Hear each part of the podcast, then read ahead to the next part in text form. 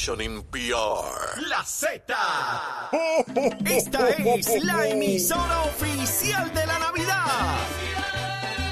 WZNT-FM 93.7 San Juan.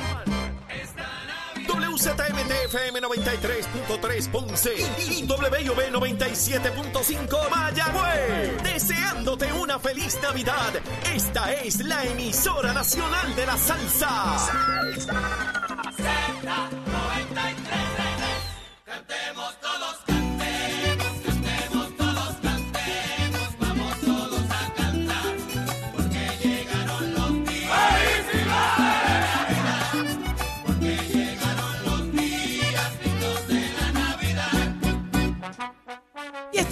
regreso en Nación Z por Z93. Arranca una nueva hora repleta de información, buen análisis, porque aquí hablamos las cosas como a ti te gusta. Aquí le subimos el volumen a la voz del pueblo.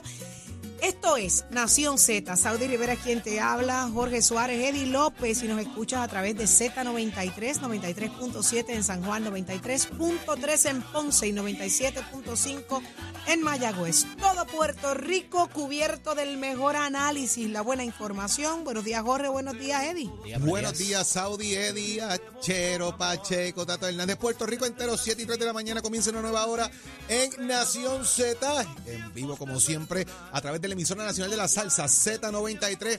Disfrutando la Navidad, poniéndole musiquita ahí para que usted se ambiente. Listos ustedes para esta nueva hora que viene mucho análisis, entrevistas de primer orden con los asuntos que a usted le interesan. ¿Dónde? Donde todo comienza aquí en Nación Z. Los días fritos, ciertamente. Un placer estar con ustedes una nueva mañana en esta nueva hora llena de información, de noticias, pero sobre todo del análisis que tanto a ustedes les gusta aquí en Nación Z por Z93, la, la emisora nacional de la salsa. Levántate que el despertador te está velando y te agarra el tapón, Saudi Rivera. Levántate, levántate ya. No Te pasé como mí. Frito no deja, mano. Y el frito, Quedarse en la cama. no sé, yo tengo una amiga que ahí le preguntaron cómo estaba la temperatura y se puso el coat allí. Así es. Allá en Gurabo, en Gurabo. En Gurabo, sí. Fue para Walmart así. para ti, Marisol. Para Walmart iba. Marisol se puso el coat. Yo creo que es un mensaje subliminal. Es como llévame de viaje. Sí. Sí. No es subliminal, ¿oíste? No, es No, directo, es directo. A la yugular. A la yugular. Mira a ver lo que hace, Jorge. Pero muchas cosas van a pasar durante esta hora. Hoy tenemos con nosotros a Denis Márquez, representante del Partido Independentista, y vamos de frente con el tema de lo que está ocurriendo en el Departamento de la Familia, los miles de casos, los miles de referidos sin investigar. Eh, ayer, eh, yo lo reconozco, a mí el tema me exacerba demasiado, me, me da demasiado dolor en el alma y, y todo lo que yo pueda hacer de cualquiera de mis plataformas lo voy a hacer en pro de la niñez, en pro de, de esos niños que en la oscuridad sufren en silencio y la inacción o la falta de, de- de compromiso que pueda tener todo aquel que tenga el poder de ayudarles, yo lo voy a señalar directamente a los ojos, lo voy a señalar. Pero ¿qué está pasando en Puerto Rico y el mundo? Lo sabe Pacheco. Buenos días, Pacheco. Buenos días, Puerto Rico. Soy Emanuel Pacheco Rivera informando para Nación Z en los titulares. Ayer martes, los cuatro congresistas demócratas de origen puertorriqueño solicitaron al liderato legislativo congresional la otorgación del pareo federal temporero del 100% en el programa de Medicaid para Puerto Rico, como parte de cualquier medida presupuestaria que se pueda aprobar antes de que termine la sesión. La petición fue encabezada por Nidia Velázquez junto a sus colegas Darren Soto, Alexandria Ocasio Cortés y Richie Torres. En más notas del Congreso, los demócratas obtuvieron una ventaja de 51 a 49 en el Senado federal con la victoria del senador Rafael Warnock, quien revalidó anoche en la segunda vuelta de las elecciones legislativas del estado de Georgia. Warnock prevaleció con un margen de 2% de los votos, que representa una ventaja de cerca de 60 mil votos. También en Washington, la administración del, del presidente Joe Biden tuvo ayer en la tarde una sesión de trabajo con el gobernador Pedro Pierluisi y miembros de su gabinete, con el fin de establecer una estrategia conjunta de desarrollo económico que transforme a Puerto Rico. La Casa Blanca describió el diálogo económico como un encuentro histórico. Hasta aquí los titulares, les informó Emanuel Pacheco Rivera. Yo les espero en mi próxima intervención en Nación Z, que usted escucha por la emisora nacional de la salsa Z93. Somos, somos una mirada fiscalizadora sobre los asuntos que afectan al país. Nación Z, Nación Z. Por Z93, somos su noticia. Ya estamos de regreso en Nación Z. Vamos de inmediato a escuchar a Denis Márquez, representante del Partido Independentista, que ya está con nosotros. Qué bueno escucharlo. Buenos días. Muy buenos días a todos ustedes, muy buenos días a todos los que escuchan. Placer estar con ustedes y muchas felicidades en estas Navidades. Igual, gracias, representante, igual. gracias, igual, Igual igual, para a usted usted. y a toda su familia. Representante, eh, hay muchos niños en Puerto Rico que necesitan héroes con poder. Necesitamos aliados para enfrentar la situación del Departamento de la Familia. La cantidad de, ca- de casos es inaudito, ¿no? Eh, los referidos sin investigar. A mí este tema, le adelanto, Denis, me, me, me provoca demasiadas emociones, demasiados sentimientos y, y quiero estar en esa línea de lucha, en esa primera fila de lucha en pro de estos niños. ¿Qué podemos hacer? ¿Qué está pasando dentro del Departamento de la Familia? Bueno, yo, de, entrada, Saudi, igual a mí me- es un tema que me apasiona, es un tema que llevo mucho tiempo trabajándolo y no solo esto que estamos discutiendo esta mañana, el tema de los niños maltratados sexualmente, la falta de fondos a las entidades como los Simba, que son que los atienden, las niñas y los niños torturados en Puerto Rico, que he tenido la oportunidad de hasta de tomar talleres sobre el tema. Es un tema que llevo trabajando desde el cuatrenio pasado y aquí lo que sucede es que seguimos, el gobierno de Puerto Rico sigue arrastrando los pies por múltiples factores, múltiples factores en el tema de la niñez en Puerto Rico y en el término específico de lo que del maltrato de menores, Puerto Rico desde el, desde el 2016, al igual que ha pasado en años anteriores, hay 10.458 referidos. O sea, que referidos son, y es importante que lo tengamos claro, cuando se hacen llamadas telefónicas a la línea de emergencia del Departamento de la Familia, se validan esas llamadas y al validarlas se entiende que es un posible caso, se podría convertir en un caso de maltrato. ¿Tenemos suficiente Pero gente para atender todo eso, representante? Es la gran No pregunta que tenemos. Eh, eso primera entrada no lo hay. Pero, qué vamos a hacer? eso Se re- sí se, se atienden las llamadas, pero no se hacen las investigaciones. No hay trabajadores sociales suficientes. No lo hay. Y los, No que lo hay, y los que hay los tienen cobrando una miseria. y lo tienen cobrando una miseria y todo Mire, indica que no. que Representante, tenemos el cálculo aquí. A 8.50, eso es un sueldo bruto de 1.462. Luego de todas las deducciones, baja a 1.379. Eh, No, el 1369, 1369 79. es lo que gana un trabajador social. Hoy. Ajá. A, a 850, que es lo que gana alguien en un fast food, mínimo, ajá. Son 850, eh, eh, equivale a O 1460. sea que una persona a- que a trabaja mínimo. al salario mínimo eh, gana mucho más que un trabajador social. que en, la- en su aquí. mayoría tienen maestría, by the way. Eh, y lo- es importante porque esto que estamos discutiendo, los 10.000 casos que ha tenido como que una discusión que me parece valiosísima, importante en la, en la discusión pública, esto no viene de ahora, esto en abril del 2022 de este año, en la Cámara de Representantes, la vista presupuesto, no trajeron el tema, pero como yo es un tema que yo estoy detrás, ellos presentan una carpeta de documentos, el presupuesto que proponen con números en columna, el memorial explicativo y un gran plan, le llaman ellos su plan estratégico para los próximos años. Pregunto, representante, aquí, Ah. ¿verdad? Una pregunta out of the pocket. Si yo tengo una emergencia para solucionar un problema, ¿puedo traer a alguien de momento que no es un empleado full time, traer algunos contratos para resolver el problema? Eh, ¿Cuál debe ser la alternativa? ¿Puedo contratar Bueno, gente de momento para, para atender el caso o necesito que sean full timers? ¿Qué hacemos? Bueno, Porque ya- eh, tenemos escasez. La hay una alternativa. Yo he presentado junto al compañero Jesús Manuel Ortiz el proyecto de la Cámara 1333, que es para declarar una emergencia nacional en este tema, en donde se hagan muchas de esas cosas, donde se contrate gente, Ajá. donde se amplíen las escalas salariales, donde donde O- eh, O- OGP Pero son dos cosas diferentes, representante, Claro, contrato sí, pero- y empleado.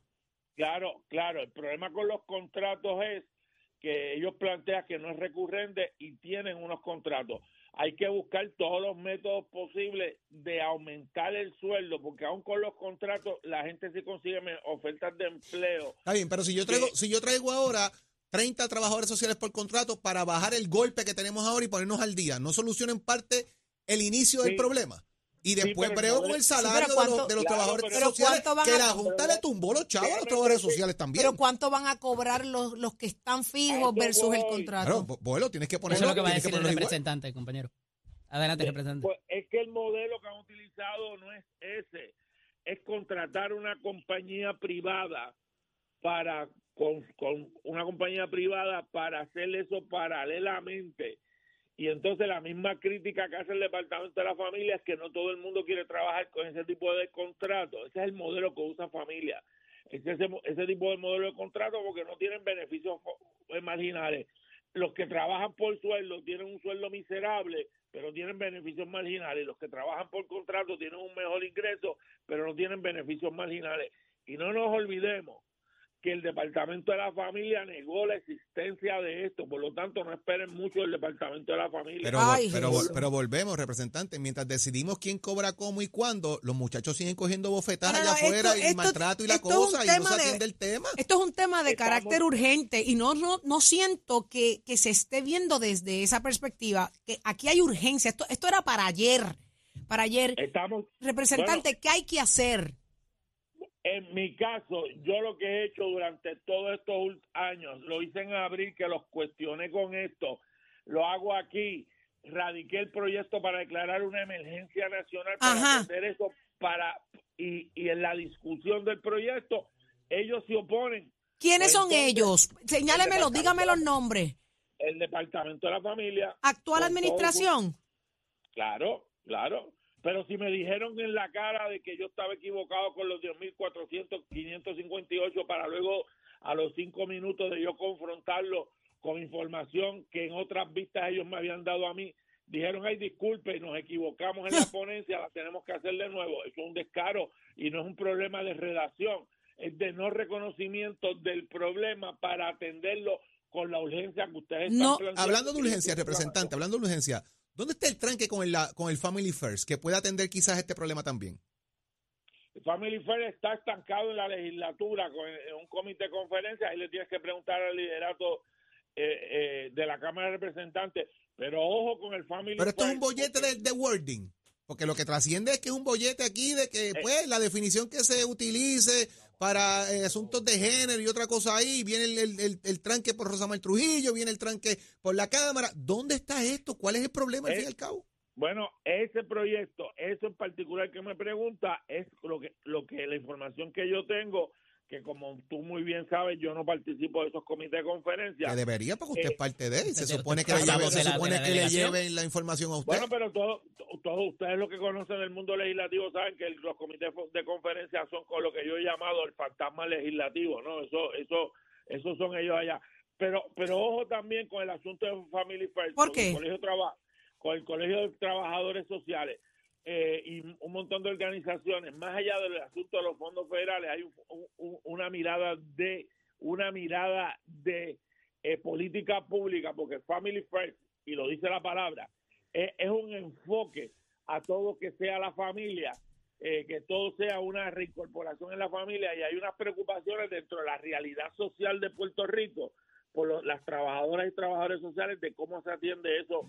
Representante, es un calco de la, la legislación federal y lo que requiere Claro. la legislación federal para que nos desembolsen unos fondos. Mire qué es lo que pasa. eso- Ese trabajador social en el Departamento de la Familia está 1.379 dólares al mes con maestría. Ese mismo trabajador social se va al Departamento de Educación que accesa a unos fondos federales y empieza en 2.357 y no tiene que ir a un residencial público a mitad de la noche a, a sacar un menor.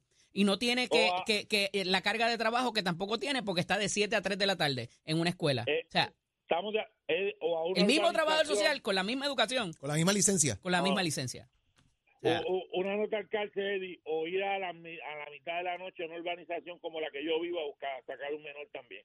O sea que, que, que, que es de todo. Y, A- y- a y- y representante, otro punto, y ponerle sus chavos para comprar botella, pamper y resolverle a los menores porque no los tienen allí. Y A esa gente no la que comprar desamparada, comida. ¿sabe? Y le compran comida y hacen 20 cosas. Igual que a veces hace la policía cuando remueven los menores. así es. Que sacan Y de su bolsillo más en su propio y los mandan en sus carritos porque el departamento no tiene los carros Esto es un funcionando y toda la desastre. cosa, ¿sabes? Esto es un desastre. Esto, esto es un desastre. Denis Márquez, ¿qué vamos a hacer?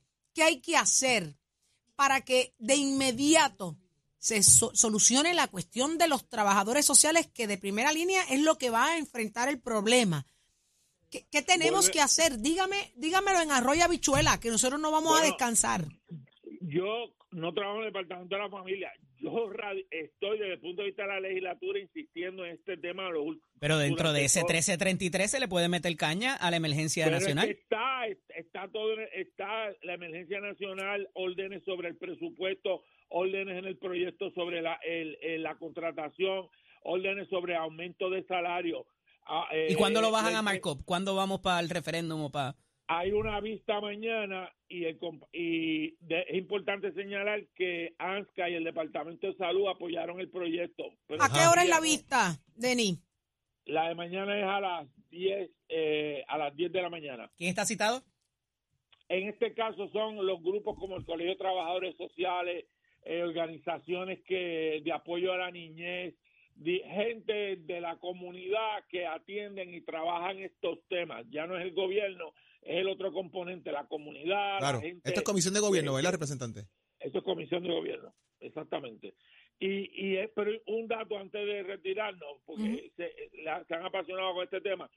El Departamento de la Familia reconoció que la Junta de Control Fiscal todo indica que no les va a, a permitir los aumentos que ellos quieren, tanto para los que están trabajando como para las escalas salariales, para poder reclutar a las a las nuevas trabajadoras sociales que se gradúan de la universidad. Por lo tanto, todo eso también hay que Lo, plantearlo. lo planteamos aquí, que el- al final del día la Junta de Supervisión Fiscal, en vez de estar Claro. mirando pajaritos preñados y los bonistas, O debe sea, mirar que los, del país, los responsables, ahí, los porque responsables de cuando- cada cuando uno de esos casos es la Junta de Cuando Control tiraron Fiscal. el primer aumento de salario, la Junta vetó ese aumento en el presupuesto, que se supone entonces que empezaba en agosto. Pues entonces, ¿quién va a ir legalmente contra la Junta? Está, está permitiendo, está provocando, está, está siendo permisivo que se maltrate a niños la Junta de Control Fiscal. ¿Quién va a ir contra la Junta de Control Fiscal? Eh, eso tiene, obviamente, es una responsabilidad del gobierno de Puerto Rico. Ellos hablan de que están trabajando en la vista pública, que están trabajando con la Junta de Control Fiscal para conseguir para conseguir más fondos y, y- y aumentar y aumentar esta eh, esta situación. Y hay dos temas más sobre este sobre, ¿Cuáles sobre son? esto.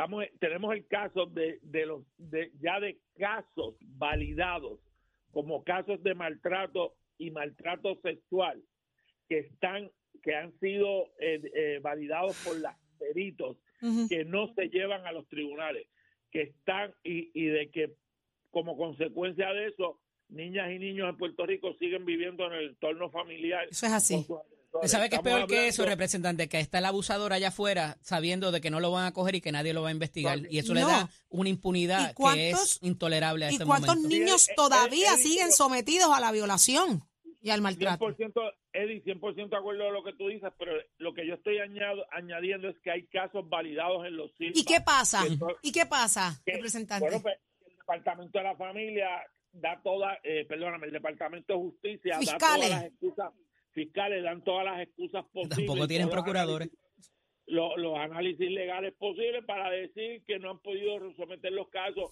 porque son complicados y porque tienen mucho peritaje, pero yo que me he reunido y he estado en, los SIMBA hablando con la gente, son casos que llevan muchísimos años donde las doctoras en pediatría, en, en maltrato y las psicólogas han validado que es una niña o un niño maltratado sexualmente y no ha pasado nada con el caso. ¿Y, Digo, y- ese mucho. maltratante está todavía cerca de estos niños?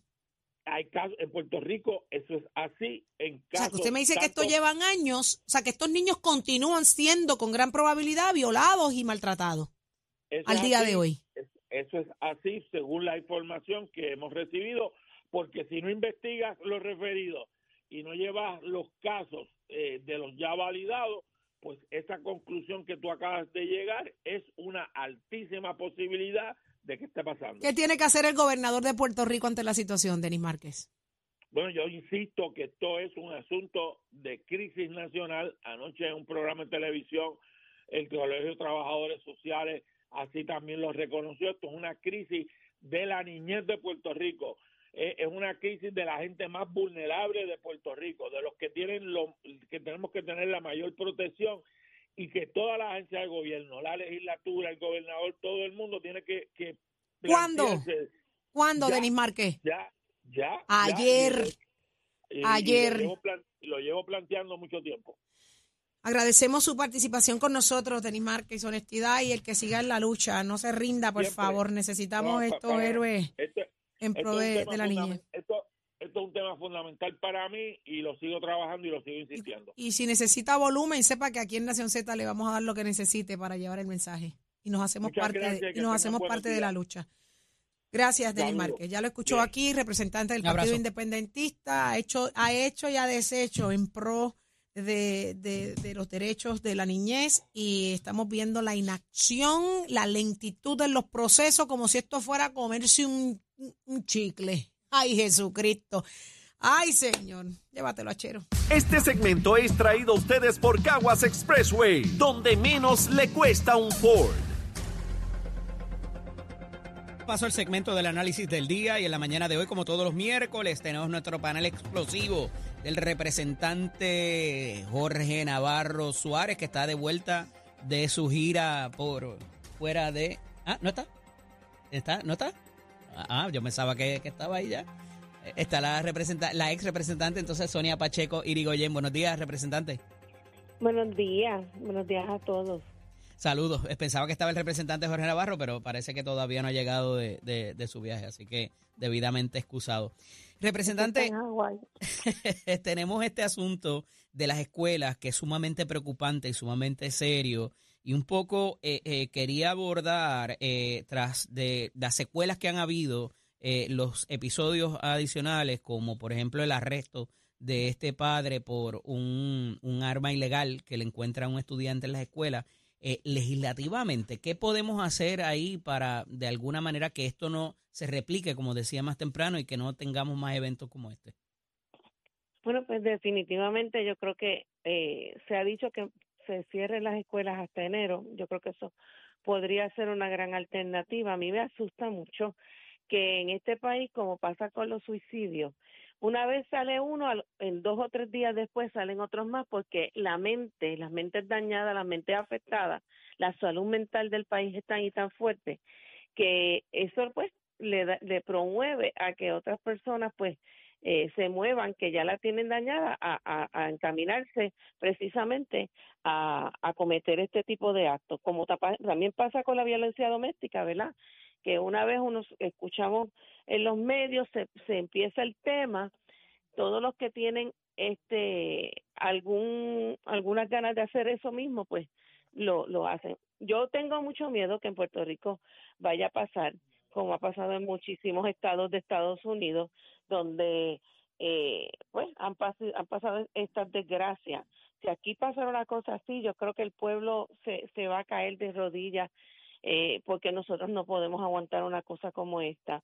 Yo creo que es mejor prudente que se, se sienten inmediatamente en el mes de enero toda la legislatura evaluar qué medidas que tampoco sean eh, cortar la libertad, ¿verdad? Pues, eh, En el sentido de, otras cosas que quieran hacer, de estar revisando demasiadas las cosas a los niños, pero creo que sí, sería una precaución en los portones, verificarle los bultos, eh, chequear que no tengan una arma blanca, porque también pues, no, no necesariamente solamente es pistola, ¿verdad? Por eso hay que chequearle los metales y que podamos estar más tranquilos en los planteles. Pero esto no se queda solamente a nivel público, esto ya va a trascender a otro, a otro, eh, a otros, a los colegios, ¿verdad? La- Las escuelas privadas. Y definitivamente lo que hay que hacer es prevenir. Yo prefiero que se tome un descanso ahora, ya que ya hay mentes por ahí bregando, ya, ya estamos hablando de tres escuelas en menos de una semana, más encontrarle una pistola de un estudiante de educación especial, que si, es de educación especial, yo no sé qué tipo de, de, de, de situación excepcional tenía este estudiante, este, como le decimos ahora, estudiantes excepcionales, que pueda tener eh, una repercusión en otros niños adicionales hoy en otras escuelas. O sea, yo creo que sí, eh, que cuadren las notas como están y que este viernes se vaya todo el mundo para, para un receso este enero, a lo que se puedan tomar, se baje la, la, el, el tema, como, como muchas veces ve las relaciones públicas. Llevamos, llevamos eh, terremotos, pandemia, este, todo, a cada rato interrumpimos el curso escolar cada vez que anuncian una tormenta o un huracán. este, eh, y ese proceso electivo se ha afectado muchísimo y estamos viendo los resultados en que los estudiantes no pasan de grado. Ahora tenemos esta, eh, emocionalmente es complicado, yo lo entiendo, pero eh, interrumpirles nuevamente eh, las clases. Bueno, este año en particular se había extendido al 20 de diciembre, 20, 23 de diciembre. O sea, que en realidad se había dicho que era hasta el 12, estamos hablando de dos semanas más que no, estaban contempladas. Y esa es la época de los exámenes finales y todo lo demás, ¿no? Exacto, pero yo pienso que una sola vida que se pierda, no hicimos el trabajo. Yo creo que, que sería, se puede recuperar si evitamos tantas reuniones con los maestros todos los viernes y tantas cosas que se inventan en el próximo semestre y tratar que es el semestre que realmente en Puerto Rico nosotros estamos eh, trabajamos más el semestre entre enero a junio que del otro porque en todo no importa el trabajo que sea hay más taller en este semestre ¿por qué? porque los huracanes las situaciones que han habido entre agosto y el otro semestre que siempre estamos seis meses asustados pues mejor este yo lo haría así. Yo, yo sí estoy pensando que es lo más razonable porque me da pena el rezago que puedan tener los estudiantes, pero me preocupa más que se prolifere una campaña mental en cada uno de estos nenes, en los grupitos que están molestos unos con otros, las frustraciones, y más en este tiempo de Navidad que también muchos que han perdido familiares están en una nostalgia y, y, y cause un problema de, de mayor al país. Si ya pasó en tres escuelas en menos de nada, se puede pasar, y más que ayer y hoy se ha estado tocando el tema. O sea, mientras se revuelca el, y se remueve. Eh, la olla con la situación de, de, de, este tema en particular, pues va a estar activo. Y lo que esto hace es que mentes dañadas afecten más. Yo no, yo no tengo niños, hijos, pero tengo sobrinos. Y yo a mí no me gustaría que, aunque son en escuela privada, venga este cualquiera que está loco, desconforme, está pasando otras situaciones en su casa y pase cualquier situación desagradable que vaya a morir algunos algunos niños o, hasta los maestros, ¿verdad? Como ha ocurrido en otros planteles en Estados Unidos, simplemente porque no se tomaron las previsiones o las precauciones. Mi recomendación al Departamento de Educación específico es que todos estos días en el portón, en la escuela, antes de entrar, se revisen todos los bultos. Eh, de momento, una especie de cateo antes de entrar a la escuela, aunque hayan filas, aunque se, se tarde la cuestión de las clases, pero yo prefiero tener un, eh, o estar más tranquilo, más o menos dentro de estos días a lo que se termina este curso y se tomen otras medidas legislativas para garantizar la seguridad. Ya para eh, culminar, eh, Sonia, ¿cómo mandamos ese mensaje de nuevo para que esto no se replique y no ocurran más casos? O sea, siempre tiene que venir, eh, obviamente, la consejería y todo lo demás, pero tiene que haber un, un ¿cómo le digo? Un incentivo punitivo de alguna manera de no haga esto porque mira lo que te puede pasar. ¿Verdad? Y lo que se llama un cautionary tale de que de, de una medida cautelar de que sepas a lo que te expone pues eso hay que sentarse bien, porque pues, para hacer una campaña que vaya dirigido a, minimizar este este tipo de conducta no puede ser a lo loco, tiene que ser bien pensada, porque también puede dar lo contrario. Por eso es que digo que mientras estás ahí hablando del tema puede traer un problema.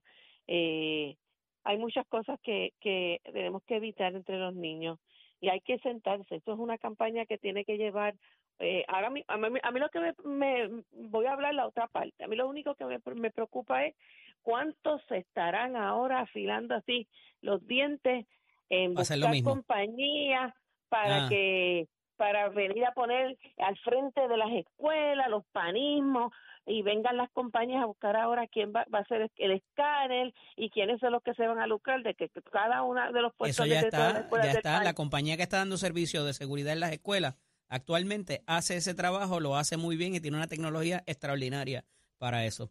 Mira, ah, pues. eh, el pasado domingo, ¿fuiste a votar por Cheito o por Christopher?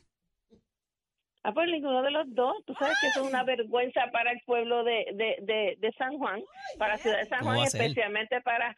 Pues sí, mira, ¿tú sabes lo que es eso? Que, que en la primaria que yo tuve en el 2012, nos fueron populares, fueron ocho mil populares que, que fueron a votar en, en 2012 y, y la que era la, la, la, la incumbente, que era Alvita Rivera, que siempre pega, porque cuando yo yo corrí, las elecciones mías eran 19 mil votos y todo eso que se votaba. ¿Tú sabes lo que hay? 1.600 PNP. Es que están abachornados del trabajo que no se ha hecho en el precinto 3 de San Juan.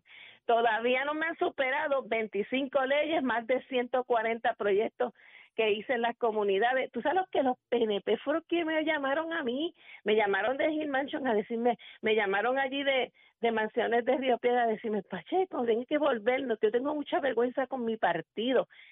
O sea, la gente llamándome, yo en- este momento no he tomado ninguna decisión, pero realmente el precinto 3 está abandonado. Por eso es que tuvo que huir el otro y irse para el Senado. porque Suárez tiene una confidencia ahí de que te vieron en la fila de una de las escuelas allí votando. No sé. Jamás, jamás, muchacho. Un abrazo, Sonia. Mira, mijo, yo estaba en donde, ¿sabes dónde yo estaba? En la ciudad señorial, como Ey, conseña, aquello disfrutándome por allá y después me fui ¿Fuiste a ayudar? comer un mofongo ¿Fuiste a ayudar a con pagar, a ayudar a pagar, que- ayudar a pagar el, el préstamo del alcalde? No, porque yo nunca me presto para cosas ilegales, por Muy eso bien. estoy donde estoy. Eso es una. Dos, sí, es que es verdad que es eso, porque todavía no podemos adjudicar. Y yo creo en la inocencia del, del, del alcalde de Ponce. Lo que no creo es en otra gente que está alrededor de él que le puede estar haciendo daño. Así Y que a ah, diablo. esas son las cosas. Cuídate, Sonia. Hablamos la semana que viene. Un abrazo. Gracias a ti. Cómo no, a todos saludos. Este segmento es traído a ustedes por Caguas Expressway, donde menos le cuesta un Ford. Ponte al día. Aquí te informamos y analizamos la noticia. Nación Z por, por, por Z93. Por Z93 que lo escuchas, el Estato Hernández y somos Deporte. Dímelo, mi amor. Una nada más. Conseguí 40 40. amigos. Conseguí una flatbed. Ajá, Conseguí una planta. ajá. Conseguí a Oscarito Ia. y a los de Plenéalo. Ea. Vamos para su casa. Caramba, mira. Mira. ¿Cómo dijo? Mira, ¿Qué no, dijo? no sé qué me afecta más, si los 40 amigos o entre Plenealo y Escarito, que eso sería atroz, atroz. Usted sabe que estamos planeando Pero unas un parranditas por así. ahí. Papi, yo, yo lo recibo en casa, Y claro en que la sí. lista yo vi su nombre Y, y el de la productora de aquí. El problema es que Yo lo recibo. Oscarito anda con Sanabria. Ay, Dios mío, Ah, pues ya tú sabes. Se agrandó Yo el lo combo. recibo, yo lo recibo en casa. Pero es una parranda de fecha. 7 horas. Ponle Nos fecha. allí. Vamos para allá, señores y señores. Tato Hernández, Nación Z, somos deporte. Vámonos con el béisbol profesional de Puerto Rico, Liga Roberto Clemente. Cuadrangulares de Brian Navarrete y de Jonathan Rodríguez. Le ayudó a la victoria de los gigantes de Carolina sobre los criollos de Cabo en el partido celebrado en el estadio de Alfonso Solá Morales, que estuvo dedicado a los estudiantes del municipio de Cagua, Casa Llena, 14 escuelas que dieron presente con todos sus estudiantes. Había más de 3.000 estudiantes allí, así que ya usted sabe, pero tuvieron que ver que Carolina les ganó 8 cajas por cero. Eso no es nada. En la tanda nocturna, el béisbol invernal, la victoria fueron para los Leones de Ponce, Indios de Mayagüez, para completar la jornada asignada para anoche martes. Los selváticos defendieron su patio, derrotando a los cangrejeros de Santurce con final de 5 carreras por 4 y la tribu en la carretera sobre el RA2 se ganó con 4 carreras por 2.